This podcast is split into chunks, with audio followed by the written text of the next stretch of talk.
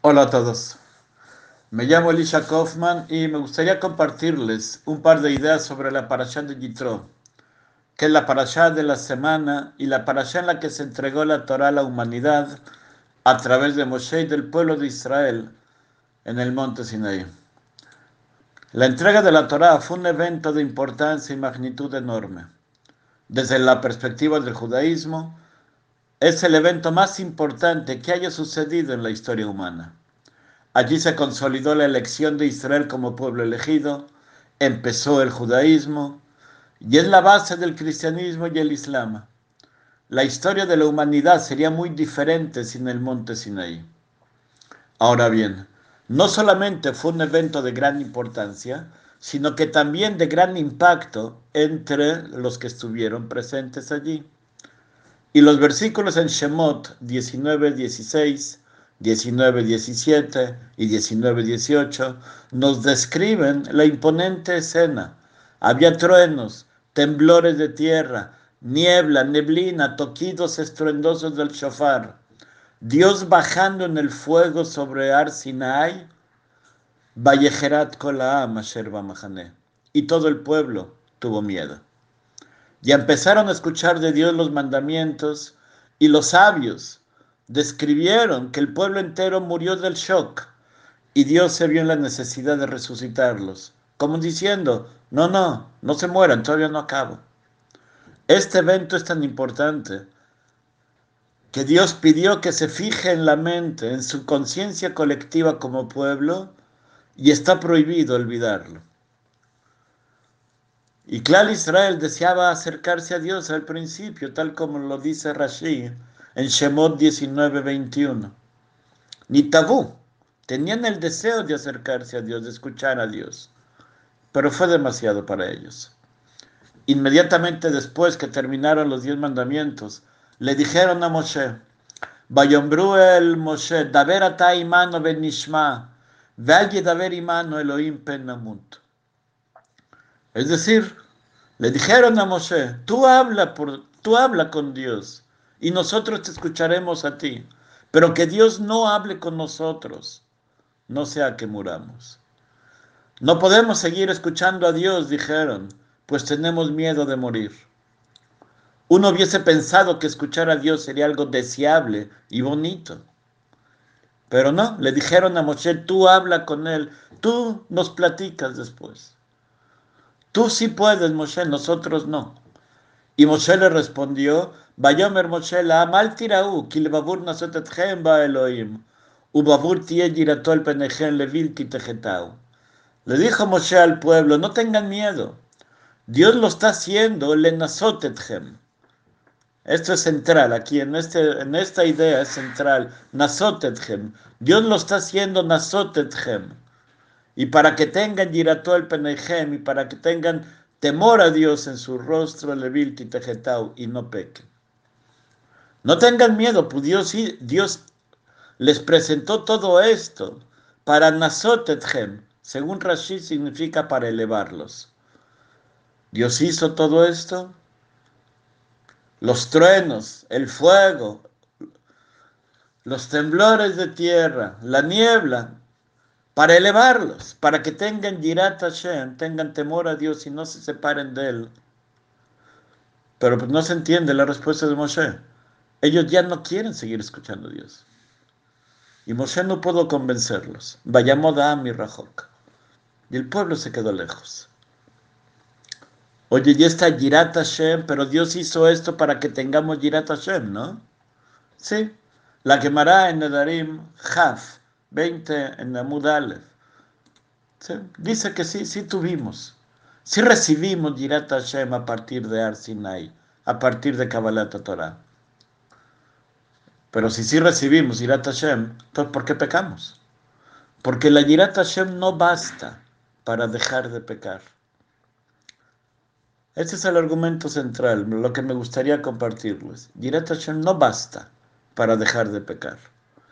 Dios mismo les dijo en Devarim 5:26, Miten, ojalá, ojalá que, que tengan Yirá y puedan cuidar, cuidar las mitzvot para poder beneficiarlos a ustedes y a sus hijos. La Yirat Hashem no garantiza dejar de pecar. ¿Por qué no? Porque quizás cuando uno tiene demasiada Yirat Hashem, uno diga, Daber ata imano benishma, penamut.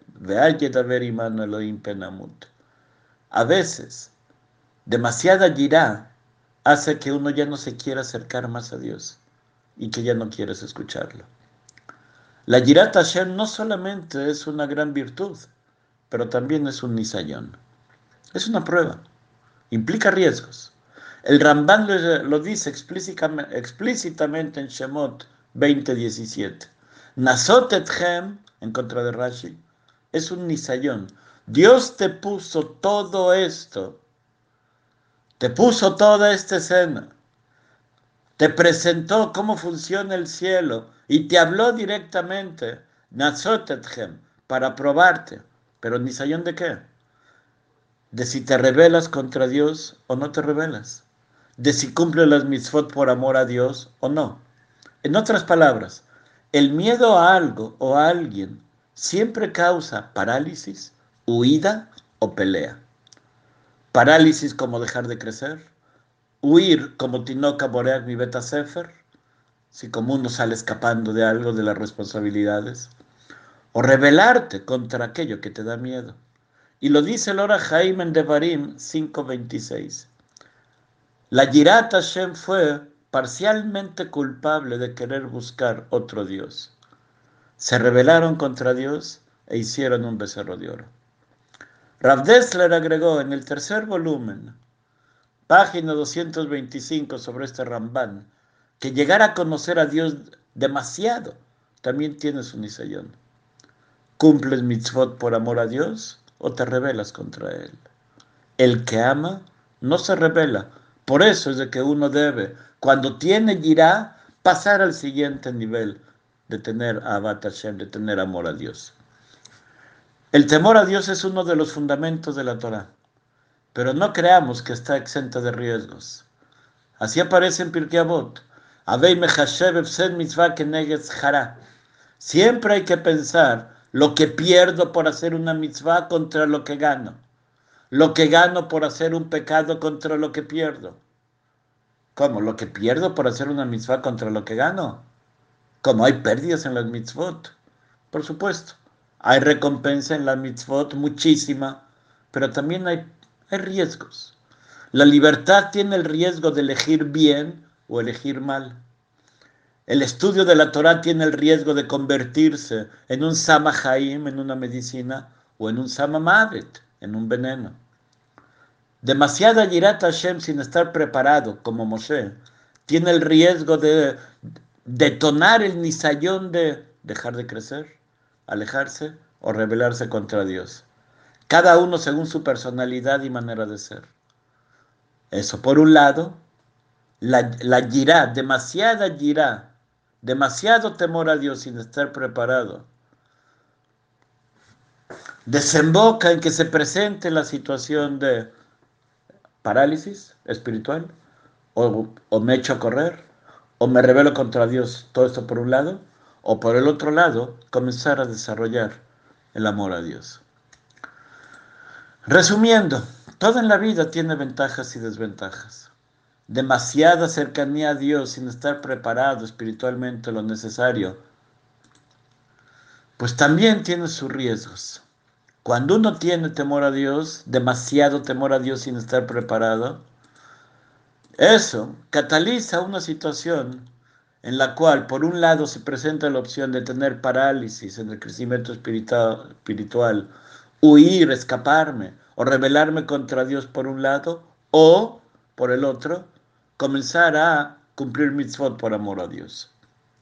El temor a Dios debe ser balanceado con amor a Dios y cumplir mitzvot por amor, sí tienen el beneficio que uno quiera seguir haciéndolo y que los hijos lo sigan haciéndolo. Ese es el gaón de vina la que da. De por qué recibimos recompensa por la que da si es de que no hay recompensa por las mitzvot en este mundo. Respuesta, porque Abraham lo hizo con amor. Es decir, cuando hacemos mitzvot por amor, evitamos el riesgo que la Yirat Hashem a veces tiene.